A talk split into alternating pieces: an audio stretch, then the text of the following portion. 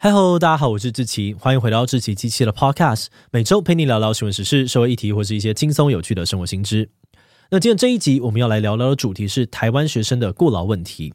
二零二三年十月，儿福联盟发布了一份调查报告，他们发现台湾有很多学生感到学习疲劳，不止课业压力大、学习动力低，甚至还有不少的学生因为课业压力有过自我伤害的念头。报告出来之后，引起了社群上面激烈的讨论。有些人认为这代表一零八课纲很失败，不但没有减低压力，反而让学生的压力更大。但也有不少人认为问题不在课纲，而是家长给小孩太多的压力，还有阴魂不散的升学主义。只要这部分不改，课纲再怎么调都没有用。这集我们会来看看现在的台湾学生压力到底有多大，是新课纲害的吗？第一线的老师又是怎么想的呢？今天就让我们一起来聊聊台湾学生的过劳问题吧。不过在进入今天的节目之前，先让我们进到工商服务时间。你也在找一个每天都可以使用的雪平锅吗？那就千万不要错过这款来自于日本锅具商紫犬印的最新作品。紫犬印位在日本的工艺之都燕三条，专门研发坚固耐用的雪平锅，深受日本专业厨师的喜爱，到现在已经有七十年的历史。这次他们把通过时间考验的经典水平锅大升级，先是采用双层三零四不锈钢包覆铝合金打造出锅身，让材质安全又导热快速。再来呢，设计出了独特的宽窄双注水口，倒汤啊还有滤水都方便。然后他们还手工抛光内锅，雾面处理外锅跟手柄，让镜面水平锅不止容易清洗，外观还精美细致。最后搭配专用滤水网，不管呢是要清洗蔬果啊，还是穿烫，甚至是当炸网都 OK。超厚实的钢材哦，长久使用也不怕凹陷。现在就快点击资讯栏的链接，看看日本紫泉印的镜面水平锅吧。输入专属优惠码小小七七，还能够再现折一百元哦。好的，那今天的工商服务时间就到这边，我们就开始进入节目的正题吧。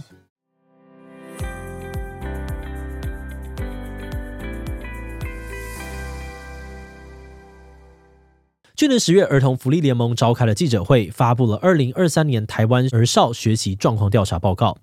这份报告哦，调查了全台湾一千八百多位国高中生的学习状况，其中有五十八点九 percent 的学生感到学习疲劳，高中生的平均疲劳程度显著的高于国中生，而都市学生的平均疲劳程度又显著的高于其他学生。除此之外呢，有二十四点八 percent，差不多四分之一的国高中生曾经因为课业压力有过自我伤害或一死了之的念头。令人担心的是，这数据都比二零一七年的调查结果更加的糟糕。诶，这状况听起来真的蛮严重的。台湾学生的压力似乎越来越大，为什么会这样呢？在儿福联盟的报告当中，归纳了学生的三大压力来源。首先是大量考试。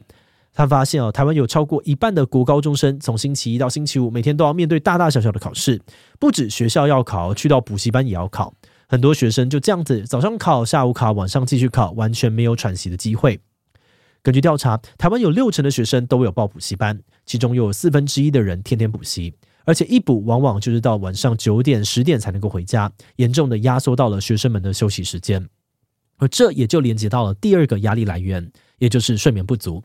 根据美国国家睡眠基金会的建议哦，国高中生这个年纪的孩子每天至少要睡大概八到十个小时，才能够获得充分的睡眠。而如果以这个标准来看呢，台湾国高中生的睡眠状况完全不及格。调查显示，大概只有五 percent 左右的国高中生每天真的能够睡满八小时，绝大部分学生都处在睡眠不足、身心俱疲的状态。而最后也是学生最大的压力来源，恐怕就是来自于家长的期待。有四成的学生表示，他们的爸妈总是拿自己的成绩跟别人比较，让他们的压力很大。两成学生认为家长关心自己的课业大于一切，还有一成五的学生表示自己会因为成绩不好被家长言语羞辱。睡不够又被考试淹没，考不好呢还要被爸妈数落。国高中生的压力要不大都很难。而这些长期存在的问题，其实也都是每次教改希望能够解决的状况。但是，一零八课纲的出现却似乎没有解决这个问题，甚至还被认为是雪上加霜。说到一零八课纲的核心目标，就是希望学生呢能够有更多自主探索的空间，也期待教育现场除了原本的学科之外呢，可以更重视跨领域能力的养成，也就是所谓的素养。因此，学校减少了必修课程，增加弹性选修，还有跨领域课程，让学生呢能够有更多的机会探索不一样的兴趣，得到课业以外的成就感。而另外，新课纲呢，也把以前高三才要处理的备审资料改成高中三年持续累积的学习历程档案。这么做呢，是希望能够真实的呈现学生的学习轨迹、个人特质、多元表现等等，不足考试之外无法呈现的学习成果。但可惜的是，从结果来看呢，这些做法在执行上面似乎都没有达成原先期待的效果。在新课纲上路之后，让学生倍感压力的原因有很多，这边我们简单讲三个点。第一，就是这个学习历程档案，学生呢虽然不用像以前一样考完学测之后才匆忙的准备备审资料，但现在高中生的压力也没有比较小。主要是因为学习历程档案有规定每学期的上传截止时间，而且日后不能够修改档案，这也让学生们呢从高一的时候就开始战战兢兢哦，很怕搞砸学习历程档案会影响之后的大学申请。再加上老师啊、家长、学生都不太确定学习历程档案要怎么写比较好，只要想办法让档案尽可能的丰富一点点。很多学生呢整个学期都在赶各种报告，忙得焦头烂额，更没有时间好好的休息。第二，新课纲增加了弹性选修课程。虽然让学生多了自主探索的空间，但也有不少人抱怨，很多想要选的课根本选不到，没有办法真正的探索兴趣。而且这些选修课的教学品质呢，也参差不齐。有的老师哦，就是让大家自己看影片，没有在上课，或是把选修课当成是数学课、国文课在上，让选修课失去了意义。第三是考招制度的改变，也让学生一个头两个大。一方面哦，大家也不知道大学教授呢想要看到怎样的申请资料。另外一方面呢，全新登场的素养考题也没有比较简单，大家都不确定该怎么准备。而除了刚才讲到的三个点之外，很多学生更表示，要适应新课纲已经很辛苦了，学校老师呢，有的时候还会帮倒忙。像是在去年，一个由二十八名高中生与大学生组成的团队 at Youth 就提出了一零八课纲观察报告，报告显示，有四成的高中生认为大考中心的素养考题确实有让他们理解感受到什么是素养。但是只有一成五的高中生认为学校段考有让他们理解或感受到素养，这样子的落差呢，可能代表着有很多老师他们的教学方式跟出题方向并没有衔接上新的课纲。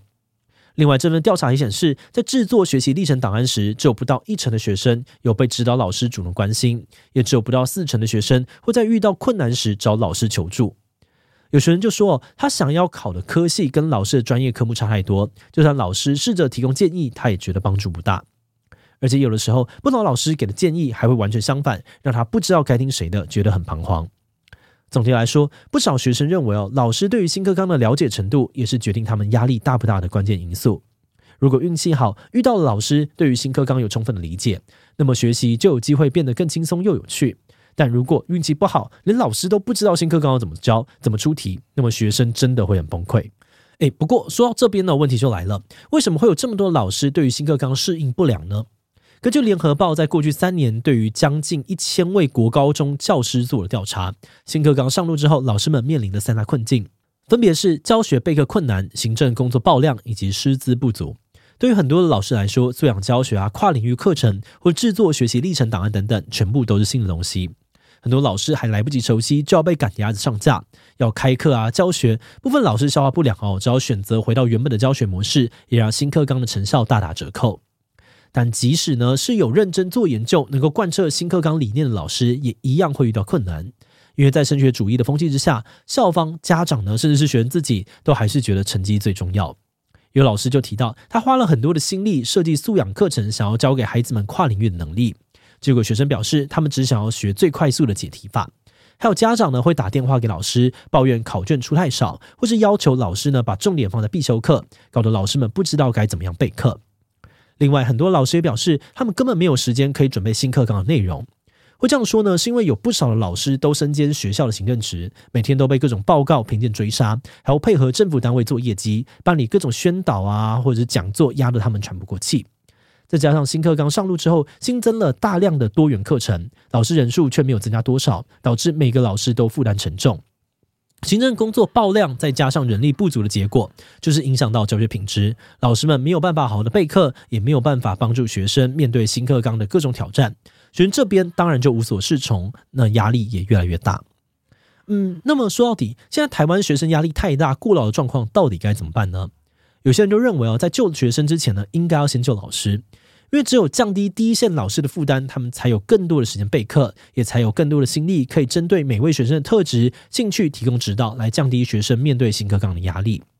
那么，如果要解决老师现在的困境，或许可以从增加教师人数、降低班级人数以及行政减量三个方向来努力。